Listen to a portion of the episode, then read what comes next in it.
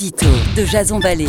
Un point, c'est tout. Malgré ses explications données hier au journal du dimanche, Emmanuel Macron n'a pas su convaincre les 41 directeurs de l'APHP qui lui demandent expressément de prendre des mesures plus strictes. Un tri des patients est-il dorénavant inévitable? Un malade du Covid sauvé vaut-il plus qu'un cancer non diagnostiqué? Prendre la décision de reconfiner en ces temps de crise sur fond de variants anglais revient à administrer un remède entre la peste et le choléra. Il n'y a pas de bonne ou de mauvaise solution. Il faut trouver le juste équilibre.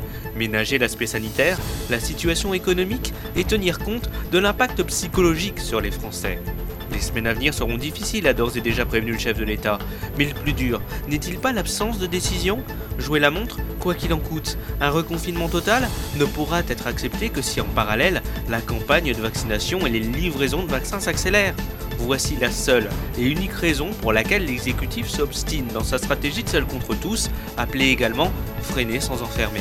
Là encore, nous payons durement notre manque d'investissement dans la recherche sur le plan national, mais aussi à l'échelle européenne.